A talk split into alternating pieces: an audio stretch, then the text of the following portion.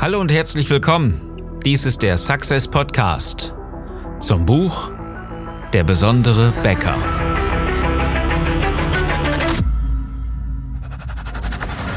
Die meisten Bäcker verlieren mit exzellenten Backwaren jeden Tag gegen schlechtere Wettbewerber.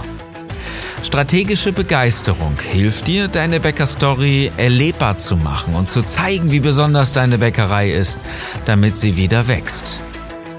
Ich bin Philipp Schnieders und ich helfe dir, deine Bäckerei besonders zu machen.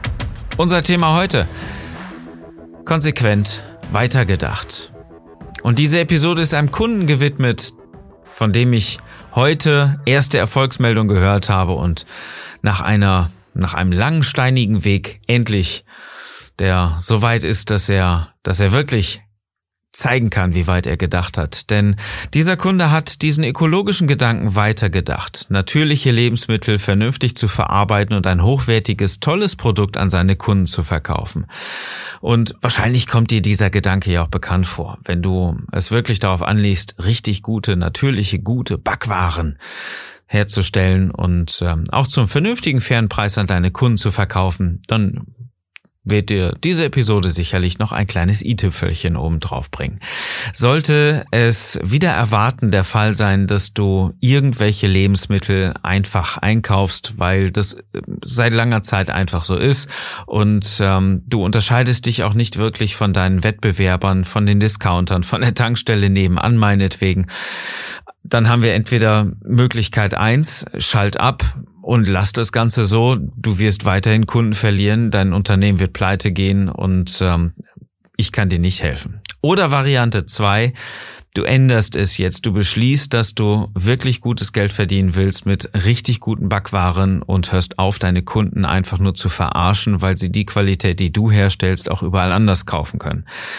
Wenn du diesen Schritt, wenn du diesen Schritt gehen möchtest, dann lade ich dich ein, es wirklich auch zu tun. Vereinbare jetzt ein Strategiegespräch mit, äh, mit mir oder mit einem unserer Coaches bei Success, um endlich etwas zu ändern. Klickst du jetzt auf besondere-becker.de, vereinbarst ein Strategiegespräch, suchst dir dafür einen Termin aus und legst jetzt endlich los, etwas zu ändern.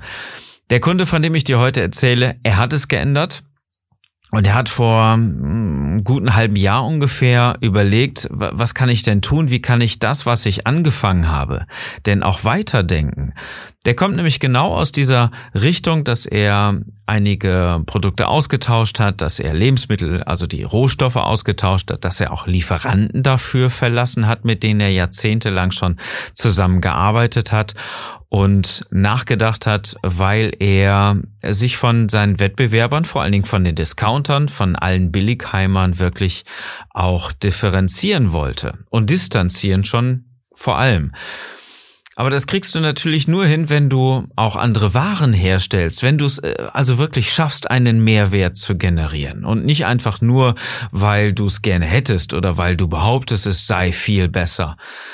Wenn das gleiche Zeug drinsteckt wie überall anders auch und ähm, wie es einige Hersteller auch propagieren, ähm, mit wenig Teigruhen oder recht kurzer Teigruhe ähm, möglichst viel Output irgendwo zu hinzustellen, ja, ich glaube, das, das wird nichts, denn ähm, du weißt selbst, es liegt natürlich daran, dass, dass du den gleichen Quatsch verkaufst wie überall anders auch.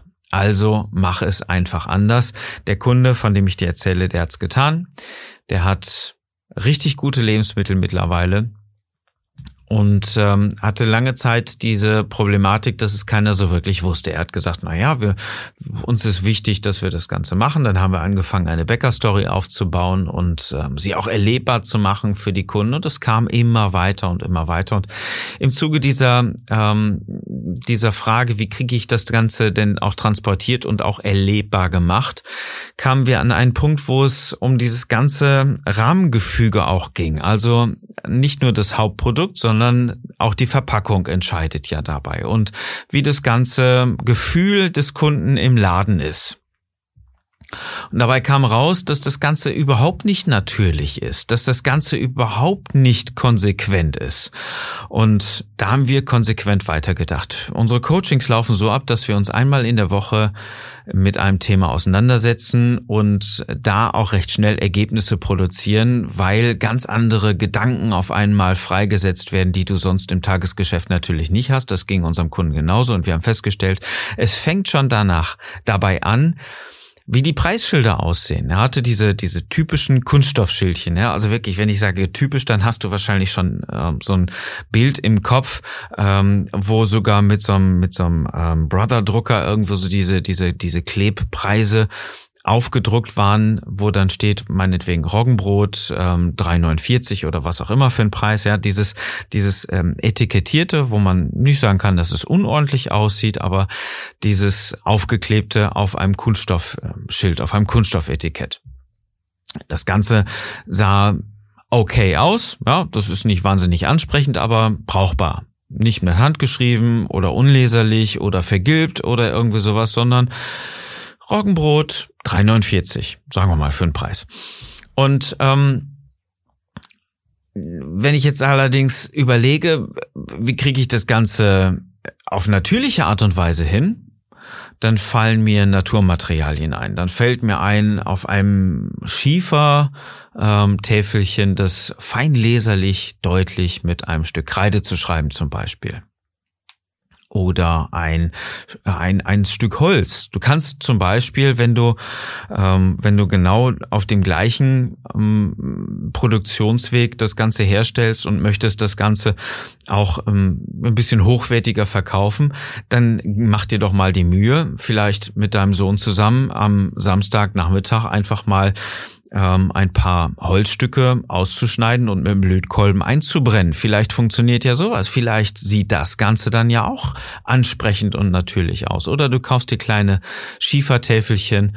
Das ist ähm, ein sehr schöner, hochwertiger Weg und schreibst dann da mit Kreide etwas drauf. Beide Möglichkeiten funktionieren. Ähm, dieses handgemachte, selbstgemachte ist vielleicht genau passend für dich. Probier es einfach mal aus. Ähm, dabei kannst du auch noch ähm, sehr wertvolle Zeit mit Familienmitgliedern investieren oder du ähm, gibst das in Auftrag oder wie auch immer. Aber es sollte nicht kunststoffartig aussehen. Es sollte natürlich nicht so aussehen, als wäre es eine Reihenproduktion und ähm, äh, irgendwo nach Fake aussehen oder nach möglichst einfach, sondern nach Hey, da hat sich aber einer Mühe gegeben, schon beim Preisschild den passenden Eindruck zu erwecken. Und sogar nur für ein Roggenbrot oder nur für ein normales, billiges Weizenbrot hat er sich die gleiche Mühe gemacht, weil er weiß, was dahinter steckt. Und das ist genau das, was so ein Kunststofftäfelchen, so eine Kunststoff, ähm, also ein Kunststoffetikett, so ein Preisschild, wenn man sich keine Mühe macht, auch aussagt.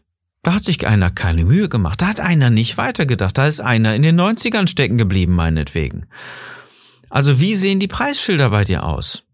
Wo Kunden sehen, was das für ein Produkt ist und wie teuer das Ganze ist. Und ich rede jetzt nicht nur beim Brot, die du vielleicht hinter den Verkäufern im Regal liegen hast. Ich rede auch von Apfelstreuselkuchen oder den Brötchen oder sämtlichen anderen ähm, Plunderteilchen, Teigwaren, die du hast, die Teilchen, wo sind die, was, äh, was steht drüber, was steht davor, wo kann der Kunde sehen, was du hast und wie teuer es ist. Wie sieht das aus? Ist das künstlich, ist das natürlich, ist das einfach oder ist das hochwertig? Ganz einfache Frage, die du beantworten darfst. Und wenn das nicht zu den Produkten passt, die du herstellst, dann hast du dabei einfach den falschen Punkt angesetzt. Kannst du ändern. Ganz einfach. So, dann ging's weiter. Ähm, das geschnittene Brot, was die äh, Verkäuferin dann ja in diese, in diese Maschine gelegt haben, hatte der Kunde bis vor kurzem noch in diese ganz normalen Einweg-Plastiktüten ähm, abgefüllt. Ja, das war natürlich einfach. Das Ding kam da einfach so drüber, Brot rein, fertig einmal gedreht, vielleicht noch ein Clipser drauf oder einen Knoten rein.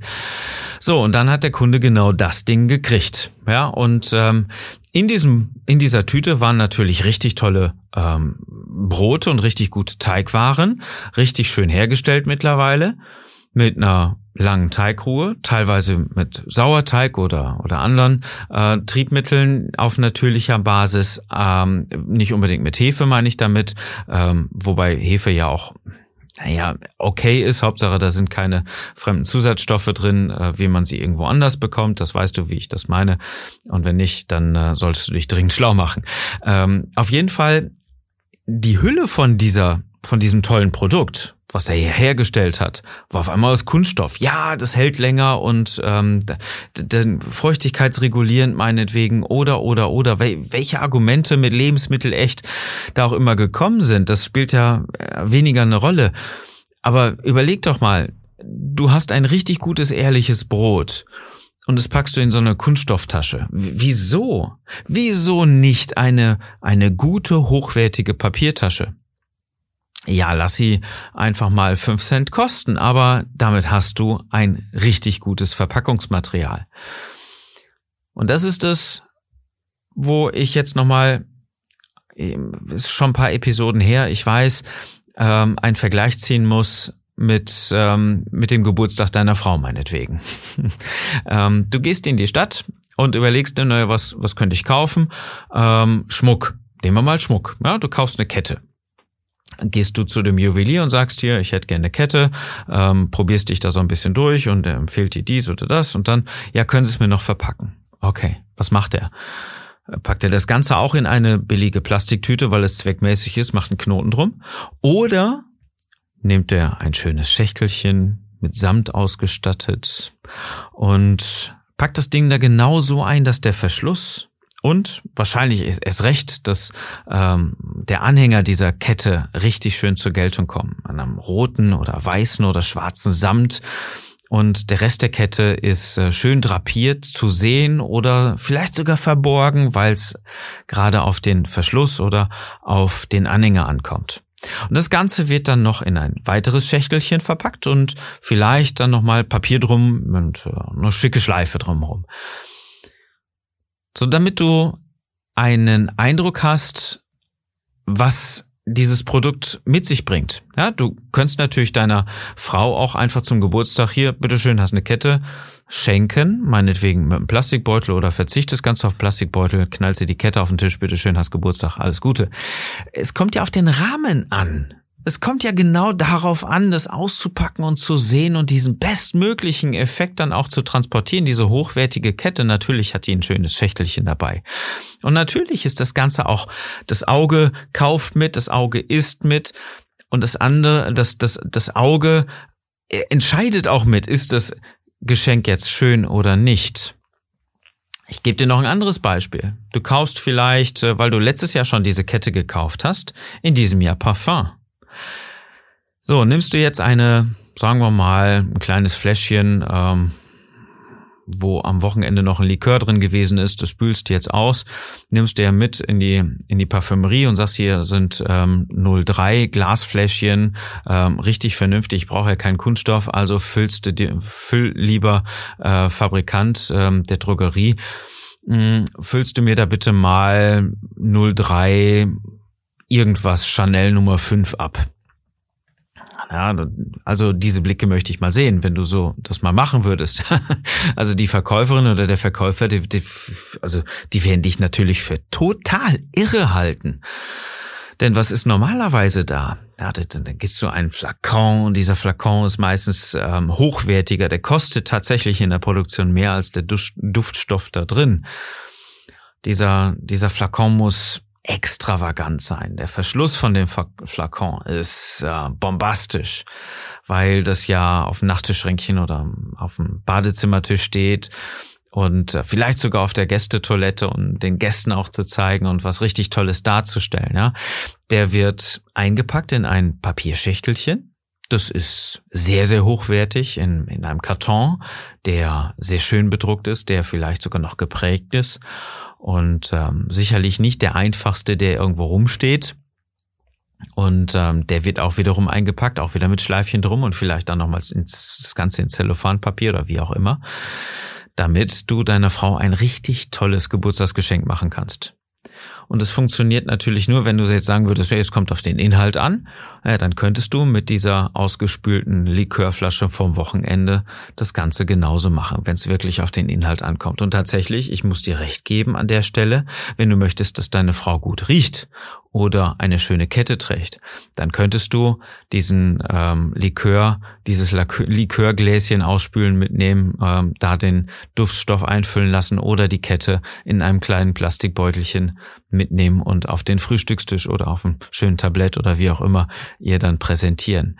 Aber, mein Freund, es kommt nicht nur auf den Inhalt an. Es geht darum, dass du auch in deiner Bäckerei nicht nur auf den Inhalt Wert legst und auf dein Brot und auf die Rezepte und Zutaten und so weiter, sondern dass du konsequent weiterdenkst, dass du nicht nur einfach sagst, hey, wir machen das beste Brot und das, das, das dokumentieren wir und zeigen das, sondern es geht darum, dass du, wenn du natürliche Lebensmittel herstellst, keine Plastikverpackung nimmst, dass du die Brottüten auch in einem entsprechenden Design hast, dass du vielleicht Recyclingpapier nimmst, dass du keine Kunststofftüten da hast, sondern das Ganze auch dokumentierst und zur Schau stellst, dass du weiter denkst.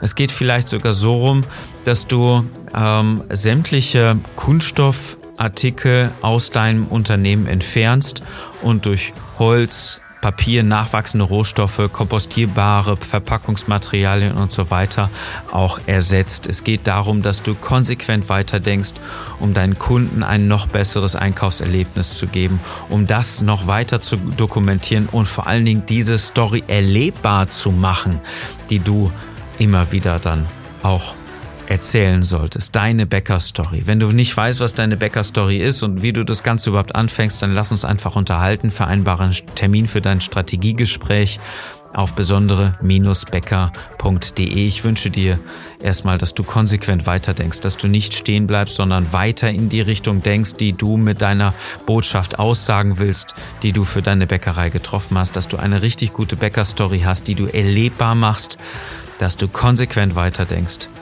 wünsche ich dir und ich wünsche dir einen besonderen Tag und dass du mit deiner Bäckerei begeisterst.